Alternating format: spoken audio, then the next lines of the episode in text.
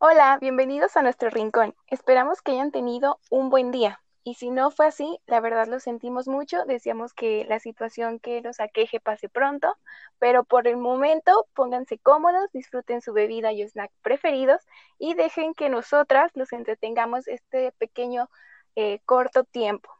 Pero antes de comenzar, hola chicas, ¿cómo están? Hola, muy bien. ¿Y ustedes? Hola, buenos días. Muy bien, gracias. Hola chicas, muy bien. Este, a ver, chicas, bueno, justamente ayer estaba teniendo unas dudas sobre el tema de emprendimiento. Creo que es un tema muy interesante. Pues vaya, en la actualidad la economía es en lo que se basa, ¿no? En las micro, pequeñas, micro y pequeñas empresas.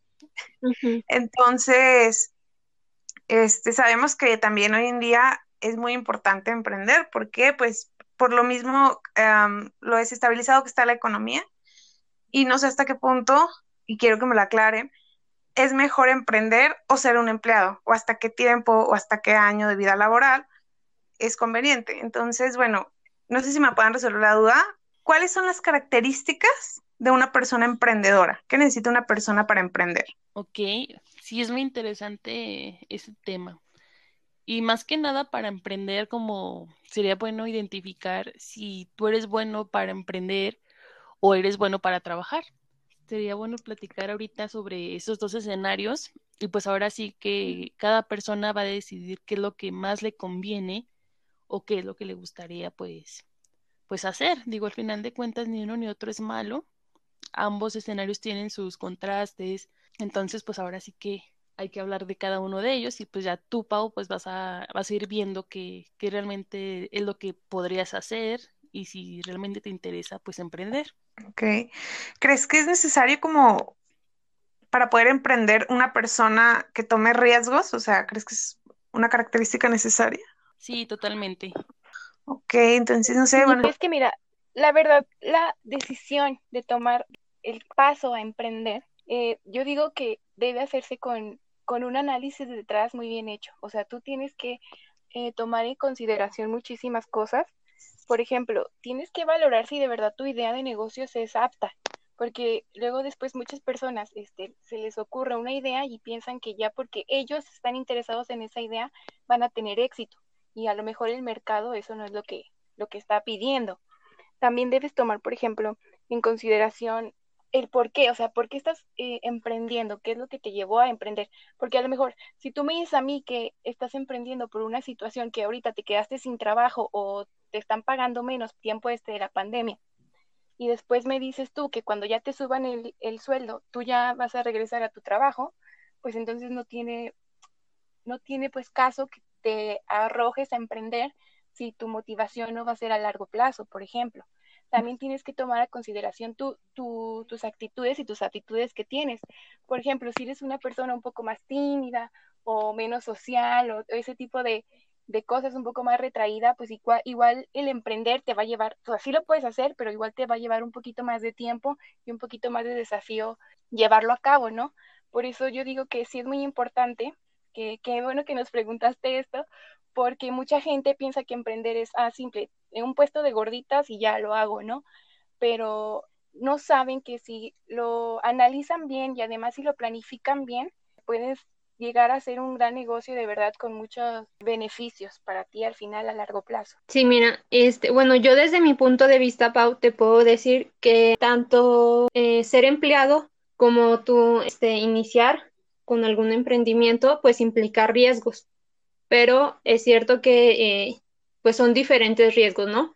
Y pues tener en cuenta que nada es seguro. Quizás tú ahorita estás en tu empleo y quizás este, tienes, no sé, un contrato firmado indefinidamente, pero pues no sabes el día de mañana si por alguna causa eh, pues la empresa va en declive, pues al final tienes que salir de esta empresa, ¿no? O sea, simplemente lo estamos viendo el día de hoy, ¿no? Hay muchas empresas que igual se quedaron ahí y hay otras empresas que por la pandemia, lo, ahora sí quien dice que lo aprovecharon, por ejemplo, toda esta, las compras en línea y todo eso, o sea, las empresas que dieron este pasito les está yendo bien, ¿no? Entonces, aunque tú tengas un trabajo, pues tampoco es seguro. Aquí lo que implica el emprendimiento es de que pues tú vas a tener que el riesgo quizás de que tu inversión se pierda o te genere ganancias, pero eso ya va dependiendo de lo que te dice Pau. Tiene que haber este un estudio previo a la idea que tú tengas y también menciona también Pau este de las características de, de las personas, ¿no? Explicar si va a ser un emprendimiento donde tú lo vas a llevar desde el inicio tú sola o este vas a vas a ir acompañado de, de, un, de un grupo de personas o simplemente vas a buscar a algunos que te vayan orientando. Creo que eso también debe ser muy importante, escoger al grupo de personas que te van a rodear. Así es. Oigan, ¿y qué tal si para ir aterrizando un poquito más este, este tema, vamos analizando cada, cada escenario? El que te implica trabajar y después nos pasamos a qué te implica como tal emprender. No sé si les parece. Sí, me parece perfecto. Muy bien. Bueno, empezamos con lo más clásico, ¿no? Eh, lo que implica tener un trabajo. Bueno, pues como todos sabemos, eh, la jornada aquí en México es de ocho horas diarias para, para estar ahí en tu, en tu trabajo y todo, ¿no? Entonces ahí viene una cosa, o sea, tienes que estar cumpliendo pues ese horario, limitarte a, a cumplir los reglamentos que tienen, el código de vestimenta o qué sé yo. Son un buen de cosas que te piden la empresa, independientemente del puesto. Puede ser como un operador, puede ser una secretaria, hasta un director, pues sí tienes que ir acoplando a lo que te está pidiendo la, la misma empresa. Ahora, lo importante es que, por ejemplo, en trabajar, independientemente si ganes mucho o poco, pues es algo que vas a tener seguro. Este movimiento que hubo a raíz de la pandemia, pues en algunas empresas estuvieron reduciendo el salario desde el 70 hasta el 50%. Y esto pues fue con, con, las empresas que no eran de primera necesidad. Yo, por ejemplo, les platico aquí rápido. Cuando inició la, la pandemia, pues yo estaba en una empresa que era de primera necesidad. Entonces, pues yo no estuve en confinamiento, no me puse en cuarentena ni nada. Y, por ejemplo, pues a mí puedo decir que no me afectó para nada, o sea, no, no me afectó el salario, no me afectó el horario ni nada. La empresa pues estuvo buscando ciertas alternativas para poder sobrellevar esto, porque pues esto del coronavirus sí tuvo pues muchas atenuantes. Por ejemplo, de personas que no pueden trabajar ahí porque tienen una, alguna enfermedad, llámese cáncer, diabetes, lo que sea. Entonces, sí, que son vulnerables, ¿no? Exacto. En el caso de esas personas, la, la empresa sí se vio como de buena manera que pues los regresó a su casa. No, unos trabajaban de manera virtual y otras que no, porque por ejemplo, si era una persona que se dedicaba a hacer limpieza, pues como te iba a hacer la limpieza desde su casa. Entonces, pues sin embargo, con esas personas que se les regresó por tener esa, esa característica, la empresa les mantuvo su salario al 100%. No hubo ninguna reducción, no hubo nada. Y pues bueno, si nos ponemos a analizar, pues con justa razón, ¿no? Porque fue una empresa que nunca paró de elaborar, o sea, igual seguía produciendo y seguía vendiendo y todo. Justamente también por esta parte es algo chistoso que aumentó mucho la demanda. No sé si se acuerdan cuando la gente fue a los supermercados a comprar este, muchas cosas de todo, incluyendo de pánico, compras de pánico. Exacto, todo eso. Entonces, pues para nosotros, pues también fue como que una sobreproducción, porque realmente lo pedían muchísimo. Entonces, por esa parte, pues no, no nos afecta. Eh, a lo que voy con esto es que las empresas, dependiendo de cuál sea, sí te puede asegurar tu, tu salario como tal. Es decir, cada semana vas a tener tu pago, cada quincena. Y pues esa es una parte, ¿no? Es algo que lo tienes. Nada más cumples con tu horario, tus actividades y vas a tener tu ingreso. Ahora, regresando al tema del tiempo, ¿estás de acuerdo que pues terminas tu horario laboral y pues ya te vas a tu casa y todo? ese tiempo pues es tu tiempo libre, ¿no? Aquí ya es una ventaja, porque o sea, ya lo tienes y pues te toca disfrutarlo, ¿no? Pero pues de que lo tienes, ahí lo tienes. Y esa es una ventaja, pues ya terminas tu horario y pues ya te vas a disfrutar tu tiempo libre. El llevar también, bueno, el tener más bien un trabajo que sea, en este caso formal, pues te lleva a tener beneficios como las prestaciones. Aquí mencionando de manera general las prestaciones de ley en México, pues son, por ejemplo, el IMSS, o sea, que te tengan asegurado. Eh, al momento de que tú estás asegurado, tienes en automático, por ejemplo, lo que es el Infonavit y lo de las Afores, que ese es otro tema muy, muy grande, pero bueno. Adicional a eso, pues son las vacaciones, que en mi punto de vista, pues son muy poquitas. Tenemos una prima vacacional que igual es muy poquita, es el 25% y pues no, no te da para casi nada. Y hasta cabe mencionar que no, que no se debería de hacer, ¿verdad? Se supone. Pero en muchas empresas las vacaciones pagadas, o sea, que por ley no debería de ser así, pero bueno, o sea, ni siquiera las disfruta. Exacto. Y eso, como te digo, depende también de la empresa en la que tú estés. Puede haber empresas muy negreras y puede haber otras empresas muy, muy buenas. Entonces, bueno, de general eh, son esas, más aparte pues del aguinaldo y las utilidades, que volvemos a lo mismo, independientemente de si sean mucho o pocos, pues por tener un trabajo formal, pues las tienes. Sí. Y pues bueno, ¿qué otras ventajas? Bueno, más bien, ¿qué te implica el estar trabajando? O sea, puede que, no sé, si tú te dedicas al tema de, de sistemas, pues quieras o no, si tú estudiaste para eso, si tú estás trabajando pues para adquirir experiencia sobre eso, pues ya te vas a emerger en este mercado que te va a, obligar como a ir buscando pues un crecimiento, ¿no? Puedes mover dentro del mismo mercado de tu carrera y pues conseguir un salario pues que te, que te vaya a satisfacer. No sé si sea como en general, pero sabemos que por ejemplo cuando sales de la carrera eh, así universitaria, independientemente de lo que estudies. Si te vas a una empresa, lo que te dan son como 8 mil, 10 mil pesos al mes y pues es súper poquito. O sea, conocemos otras profesiones, otros oficios que pues ganas eso o incluso hasta más. Pero bueno, si tú te dedicas a este tema, pues estás de acuerdo que te vas a, tú vas a tener que aceptar como ese sueldo si tú quieres, nada más por el simple hecho de que puedas ir tomando más experiencia. Entonces, en uno o dos años vas a buscar donde te paguen, no sé, 15, después 20, qué sé yo. A lo que voy es que ya estando dentro del mercado, si eres una persona muy especialista en cierta área, pues sí te conviene porque pues vas adquiriendo esa finura en tus actividades. Y pues bueno, digamos que tienes mucha suerte o eres muy picudo en lo que haces y puedes llegar a crecer en una sola empresa. Es decir, que pases, no sé, de ser un auxiliar a ser el gran gerente, ¿no? Han habido estos casos, pero pues ahora sí que volvemos a lo mismo. ¿Cuántas personas pueden lograr tener ese ese nivel de, jerarquía en una empresa.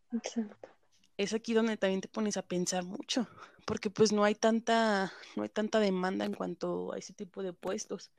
Y son los únicos puestos que pues, son los que mejor ganan, porque pues las, las gerencias, por decir un número, andan entre 60, 70, 80 mil pesos al mes. Y pues una persona que gane eso pues es muy, muy complicado. Entonces, bueno, aquí para ir viendo más o menos qué te implica, eh, pues sería ver justamente eso, el trabajar si tiene sus ventajas y desventajas, y pues ahora sí que es la persona que quien decide si quiere tomar este camino o no. ¿Cómo ven? ¿Qué opinan? Yo creo que tocaste un tema bien importante, este, lo de ascender a un puesto. Creo que actualmente en las empresas sí está como difícil porque generalmente las empresas no tienen como un plan de vida para sus trabajadores y por lo general traen a otras personas de fuera cuando pueden desde el inicio desarrollar a alguien dentro y aprovecharlo.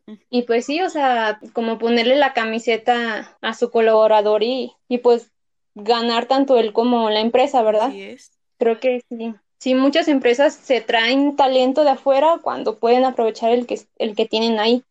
Entonces, eso implica como que quedarte en cierto puesto, encasillarte y ya no seguir desarrollándote. Por eso eh, ha habido casos en los que este, colaboradores que tienen, no sé, cinco años o incluso hasta diez años, no sé, de que están en, el, en cierto puesto y ven que ya no crecen, entonces es ahí cuando parten y deciden emprender o incluso, quizás incluso por su edad ya no pueden encontrar algún otro puesto de trabajo en otra empresa. Entonces, como que ahí puede ser como el punto donde dan el paso de emprender también. Pero ahora, también tocando otro tema. Por ejemplo, no todas las personas tienen como la posibilidad de comprar una casa, ¿no? Y quieras o no, pues el trabajo formal te da pie a que puedas adquirir una. Porque, o sea, podemos decir, ay, pues que, por ejemplo, el Infonavit, que son créditos muy caros y bla, bla, bla, bla, bla, bla.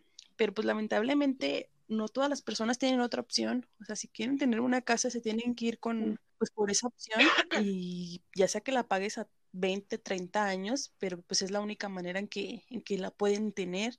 y volvemos a lo mismo, pues estamos hablando como de varias posibilidades, no quiere decir que sea todo por igual, pero pues hay personas que se están ahí en su mismo trabajo o emigran a otro con el fin de pues pagar su casa, es la única manera en cómo tienen posibilidad de adquirir su patrimonio. Sí. Pero ahora, eh, ya que hablamos de las ventajas de ser empleado, de trabajador, este, ¿qué desventajas le verían ustedes? A ser un empleado. Sí. Creo que la parte que tocó Alejandra es muy importante, vaya, porque tenemos cierta vida laboral y puedes tener una estabilidad en cuanto a un salario, eso es verdad, pero para las empresas tienes cierta vida eh, útil, pues pasas a ser una persona que pues ya no es funcional para ellos y la empresa no pierde, entonces eh, realmente te quedas en esta parte donde, bueno, ¿y ahora qué sigue, no? O sea, eh, ya no puedo laborar en una empresa por mi edad, por los años, porque también muchas empresas ahorita lo que no quieren es hacer antigüedad. Entonces, ¿qué pasa? O sea, tú a lo mejor, no sé, persona promedio, o al menos en México, de 60 años, que, ya no puede seguir laborando en, una empresa formal y que quiere seguir este, trabajando, quiere seguir siendo productivo, ¿no? Entonces, creo que el hecho de toda la vida enfocarte únicamente a, ser un empleado, vaya, este, trabajarle para alguien más, porque tú haces crecer la empresa, sí, pero tú, o al menos así lo veo yo, tú con que te quedas, o sea, el día que te, que te vas, que te despiden, lo que sea, realmente sí, trabajaste mucho para tu empresa, pero personalmente creo que también necesitas tener un proyecto, ¿no? Entonces, bueno, es así como lo, lo observo a grandes rasgos. Entonces, ¿qué pasa? cuando te topas ya con, esta realidad de que, ok, ya no puedo ser funcional dentro de una empresa, ¿y ahora qué sigue? Porque no todas las personas se arriesgan, como en un principio decían, a, emprender. Entonces, ¿cómo puedo mantenerme activo? ¿Qué es lo que puedo hacer si realmente siempre le trabajé a alguien más? Si nunca vi que era a lo mejor lo que yo quería realizar en lo individual o, un negocio o lo que sea, ¿no?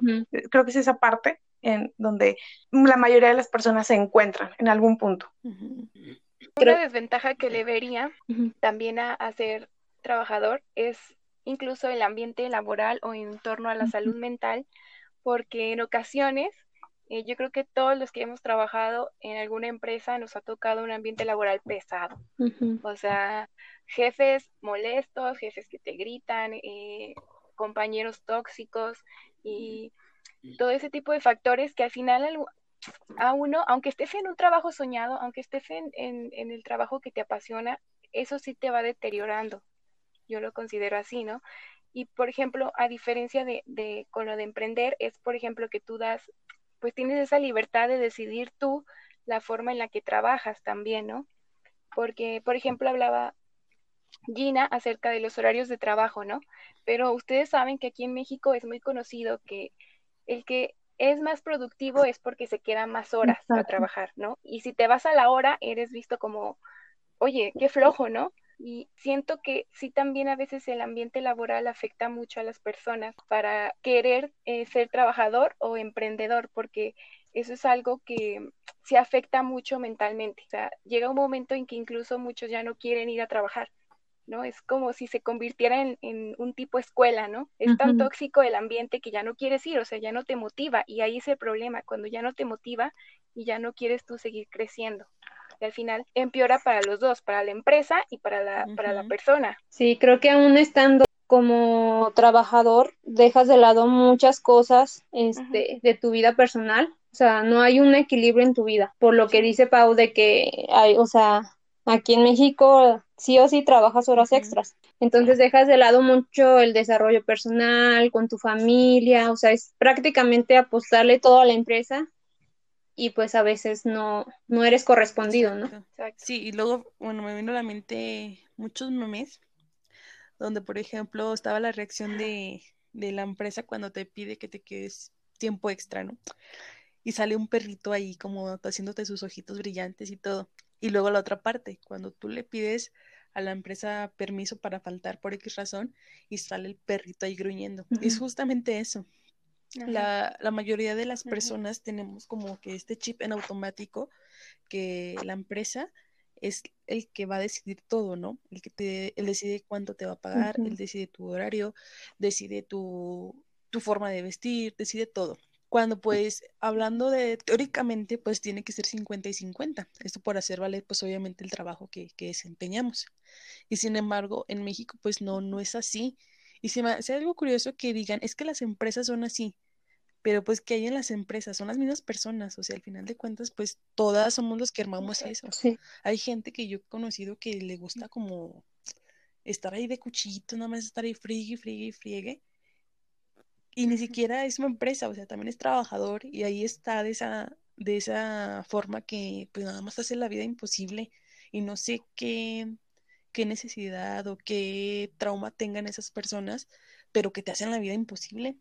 Y como decía esta Pau, puedes amar mucho tu trabajo, todo lo que haces, incluso no se te puede hacer pesado el horario, pero si hay este tipo de personas, terminas eh, odiando tu, tu, trabajo, teniéndole fobia a jefes, a, a tus compañeros y no, es un caos. Bueno, ahora que ya conocimos las ventajas y las desventajas de, de ser trabajador, eh, ¿cuáles serían las ventajas y las desventajas de ser emprendedor?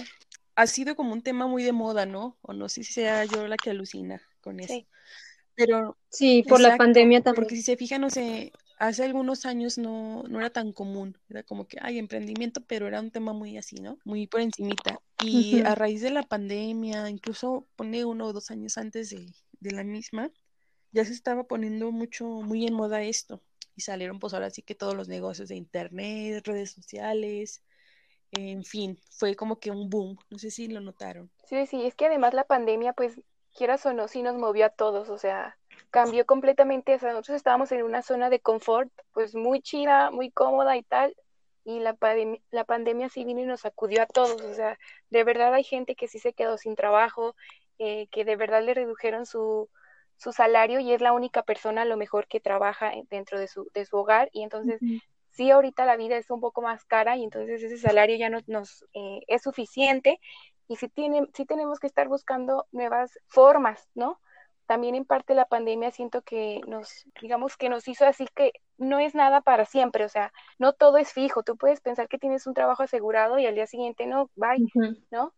Entonces siento que sí, el emprender te da como esa, pues un poquito más de libertad y un poquito más de seguridad a lo mejor de que si te funciona tu empresa, puedes también pues sacar muchísima muchísimos beneficios, aunque también para las para los emprendedores en este año, bueno, el año pasado les fue también muy mal, ¿eh? con todo este tema de que no pues no pueden abrir y tal, entonces sí tenemos que buscar el ser humano otras maneras de, de sobrevivir. Y creo que como con el gran cambio que se vino con la pandemia, también otra otra cosa, vaya, la manera en la que se emprende, ¿no? Ahorita creo que todo se maneja virtualmente, o sea, y el que no se actualiza y el que no aprende, pues se va a quedar rezagado y en algún momento va a desaparecer, o sea, vas a dejar de ser competitivo, ¿no? En el mercado. Así es. Y creo que esa es una, es una de las características más importantes, como le mencionaban al inicio, que debe de tener un emprendedor, o sea, adaptarse, no quedarse en, en, el pasado y, o sea, tener una visión de lo que puede pasar. Creo que eso es bien importante. También quería como mencionarles ahí un tatito. En el INEGI, este, en las encuestas del 2009, te este, mencionan que las microempresas este, forman parte del, bueno, en cuanto a servicios, del 94.7% del total de unidades económicas y el 92.5% en el eh, sector manufactura. Entonces, estas empresas son como bien sustanciales dentro de nuestra economía. y, no sé, creo que sí debería de haber como incluso más apoyo para educación financiera, ¿no? Exacto. Ay, sí que es otro aspecto que no, que nuestra sociedad no está desarrollada. Es un punto muy, muy importante, porque quieras saber pues la educación que, que tuvimos, por ejemplo, nuestra generación, sí fue como que aprenden todo lo académico y te enseñan cómo a estar trabajando. Exacto. No hay una, una parte en tu vida escolar donde te puedan enseñar esta parte de, de emprender, ¿no? O que conozcas de manera general el cómo llevar tus finanzas sanas, el cómo ahorrar, el cómo invertir, el cómo funciona el SAT. O sea, son cosas que eh, en mi punto de vista debe ser como de conocimiento general y no dejárselo única y exclusivamente a una cierta carrera. Digo, está bien, pero por conocimiento sí deben de ser para más personas. Sí, creo que hasta en, el, en la parte, por ejemplo, para tú acercarte a una persona profesional y preguntar tus dudas, ¿no? O sea, no irte así con los ojos tapados. Pero a ver, ¿cuántas personas no conocemos que se lanzan directamente a emprender, sea lo que sea, y no tengan ningún conocimiento de, de estos? Que digo, al principio la mayoría de los emprendedores se van por por lo informal, es decir, pues que no están registrados al SAT ni nada, nada. Digo, está bien, porque pues estás iniciando y es como para que vayas agarrando tus clientes, vayas conociendo cómo se mueve el negocio, pero va a llegar un punto en el que sí o sí te tengas que formalizar. Acuérdense que pues las empresas más grandes, pues todas son formales, todas, todas. Entonces, cuando llega esta parte ya de pasar de la, informalidad a la formalidad, eh, muchas personas se quedan como que, ¿y ahora qué hago? ¿Cómo le hago? ¿No? Y es justamente pues unas personas sí se van como que a lo lógico, pues no sé, me voy a un despacho contable, hay que me ayuden a todo el proceso y así. Y siento que hay actividades que la gente deben de, de saber, ¿no? Mínimo por conocimiento, no hacerlo, pero sí conocer. Sí.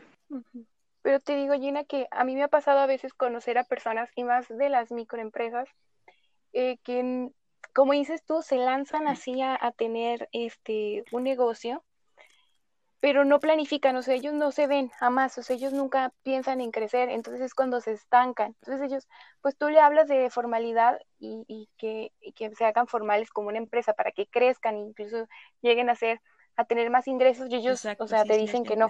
Y yo siento que también hay ese problema, ¿no? Que también si la gente como cultura general tuviera la, la noción, la idea de cómo se crea un negocio tan exitoso como la Coca-Cola, como tal, porque fíjate, muchas, muchas eh, personas también, yo a veces he platicado con muchos que quieren poner sus negocios, piensan que es imposible llegar a ser una multinacional porque ellas ya nacieron como que así, o sea, ellos imaginan que esas empresas tan grandes, ellas ya nacieron así, grandes. O sea, ya tuvieron muchísimo capital, ya tienen tal, pero no ven todo el trabajo que se hace detrás. Y entonces siento que eso a veces le falta mucho a, los mexicanos.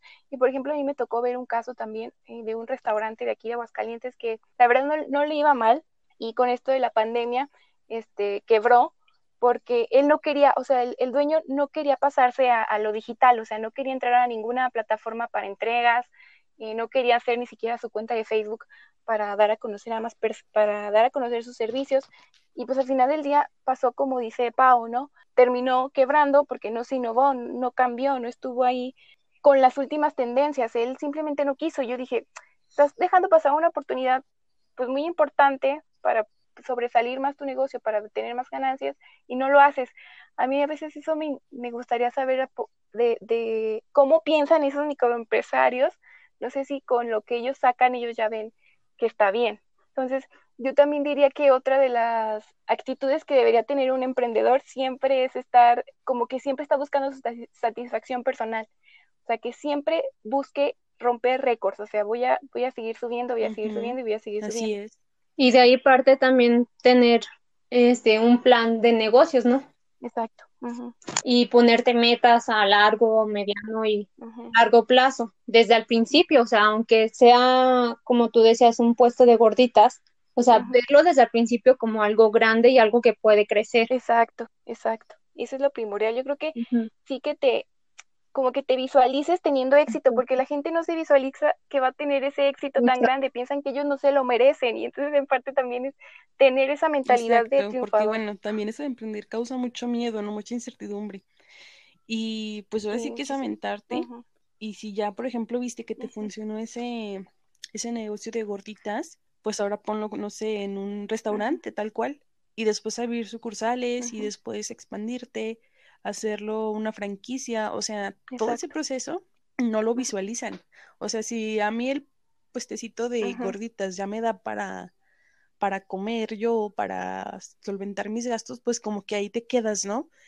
Y eso como que se vuelve ya en un trabajo. Nada más que aquí la diferencia va a ser justamente que pues ahí no vas a tener prestaciones, no vas a tener nada seguro y sin embargo pues el costo-beneficio pues no se va a ver. Sí. Que eso sería una igual de una de las ventajas de ser emprendedor, es que al final también tú decides como tus horarios y, tu forma de trabajar, ¿no? O sea, tú escoges los días, tú puedes, al principio, bueno, yo siempre le digo a las personas, al principio es, yo digo que de 24/7, la verdad. Si quieres un, que tu negocio prospere, siempre tienes que estar ahí atento. Los primeros meses yo creo que sí es estar ahí atento al, negocio. Pero ya después, cuando ya tu negocio ya va trabajando un poquito más solo y tal, ya es donde ya puedes eh, tomar tus horarios que tú quieras, los días que puedes trabajar, la forma en la que puedes trabajar, etcétera, ¿no? Porque también es otra cosa, la gente piensa que literal yo ya puse mi negocio de gorditas y ya hoy al día ya voy a vender todo, o sea, me voy a acabar hoy todo mi inventario y voy a tener muchísimo desde el principio y eso es completamente falso. Como dice Gina, es muchísimo trabajo, siempre, siempre, siempre. Los primeros meses yo creo que sí estás con muchos, yo digo que va a ser como una montaña rusa, porque a lo mejor te puede ver ir bien un día y al día y a los dos días ya no te va bien y al, y al siguiente día te va normal y así, pero creo que al final, o sea, si tú, si tú eres constante, creo que uno de los beneficios que te da emprender es que puedes escoger, bueno, tú amoldas a tu empresa a tu forma, o sea, si yo quiero que sea una empresa pues muy, muy divertida o tal, muy casual, yo la puedo hacer así. Si quiero que sea más, más seria, pues la puedo hacer más seria. Si quiero que trabajemos nada más los lunes, de lunes a miércoles, pues se puede hacer. ¿No? Entonces, ese es uno de los beneficios de, emprender. Sí, creo que, ¿sabes qué? Desde este, o sea, viéndolo desde este punto de vista y tomando en cuenta lo que ya hablamos de eh, seres trabajador o empleado, creo que desde ahí también podemos hacer un gran cambio, ¿no? O sea, ahorita los emprendedores que tienen sus microempresas pueden hacer el gran cambio con sus colaboradores, ¿no? O sea, de darles este desarrollo, o sea, de no ser la típica empresa que solamente te tengo porque me sirves y, y ya hasta ahí quedó, ¿no? O sea, de toda, o sea, si tú ya fuiste empleado y no te gustaron ciertas actitudes de tu jefe, de tus compañeros, o sea, ya cuando eres emprendedor no volverlo a replicar, hacer este cambio, no quedarte con la típica escuela de antes. Creo que también desde ahí podemos eh, aportar a, que esta situación vaya cambiando, ¿no? Mira, Pau dio en la clave que es la constancia. La constancia y la perseverancia son como que las claves de que tu negocio te pueda funcionar. Si tú ya te decidiste ir por este camino, pues ahora sí que es estar ahí y no cansarte, no, no renunciar, sino que estar insistiendo tanto de tal manera que empiece a fluir. Porque no sé, si no ves resultados en un mes, ya dijiste, no, pues esto ya no es para mí, o regreso a la, a la normalidad, a lo habitual. Y ese es uno de los grandes errores. He conocido personas que sí tienen una, una idea de negocio muy buena, pero justamente porque se desesperan, porque no, o sea, quieren ver todo rápido, lo, lo dejan ahí, lo dejan botado y pues no, eh, de eso no se trata, es estar aquí trabajando, trabajando para que al final de cuentas pues puedas pasar de ser un emprendedor a ser un empresario y si hay la posibilidad, o sea, sí se puede. Ahora sí que es la, la mentalidad y la actitud que tenga cada persona para, para eso. Y pues bueno, a ver, tomando en cuenta todo esto, ¿qué habilidades creen que deba de tener un emprendedor? Pues yo como lo mencionaba, yo creo que la adaptación es importante. Yo diría la confianza, la perseverancia y también en parte tener muchas habilidades sociales para hacer lazos con otras personas, porque eso es lo primordial de, un... Pero sabes que incluso si una persona no es sociable, se puede hacer, puede este, colaborar con otra persona que sí, y ahí vas uniendo ah, fuerzas.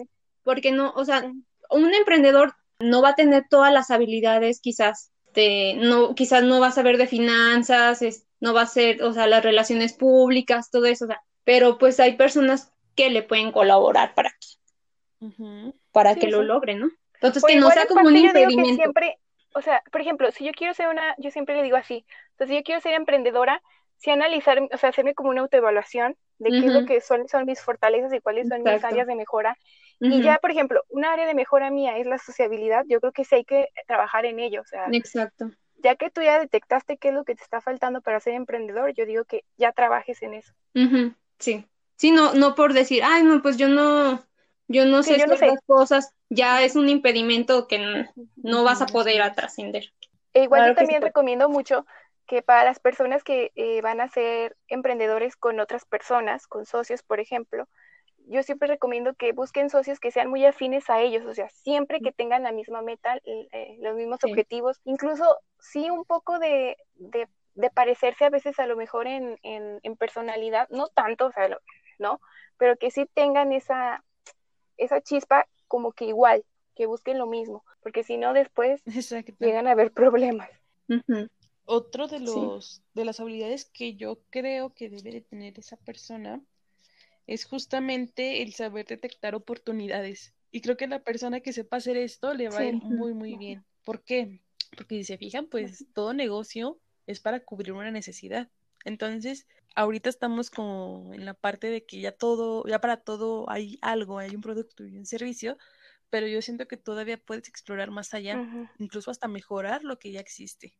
Exacto. Entonces, si tienes esa habilidad, pues la tienes que explotar al máximo, porque no cualquier persona la tiene. Se puede desarrollar, pero es mejor o es, es más probable que lo haga una persona que ya sea, pues así, que tenga esa habilidad innata.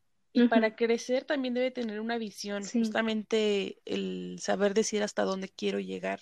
Y digo, se vale soñar siempre y Sí. cuando pues tengas ahí tus, tus planes de negocio, tus pasos a seguir y todo lo que te conlleva hacer esto de nuevo mencionando la parte que no todo se hace de la noche a la mañana, sino es un esfuerzo de mucho, mucho, mucho trabajo. Exacto. Sí, luego esta parte de misión, visión y valores, creen, o- bueno, creemos que nada más son como arreglos para que la empresa se vea bonita y los pongas en un cuadro, ¿no? Pero, se, o sea, se tiene que hacer desde el principio y se tiene que llevar a cabo porque, o sea, sí te sirve para, para el es. futuro, ¿no? Bueno, este otro punto que yo quería tocar era es, que hablamos eh, en la parte de ser empleado de lo de pues el contexto que vives dentro de la empresa, ¿no?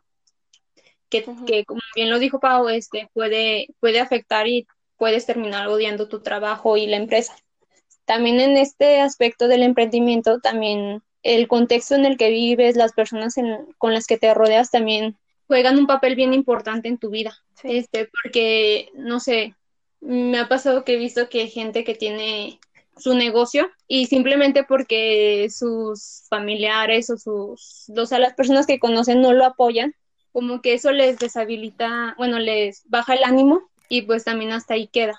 Entonces, el rodearnos con personas que tengan como que esta misma idea de emprender y crecer, también nos va a Vamos a tener un tema, nada más para así meterles, ah, sobre cómo tratar con las personas tóxicas, cómo o sea, y cómo irnos alejando de nuestra vida.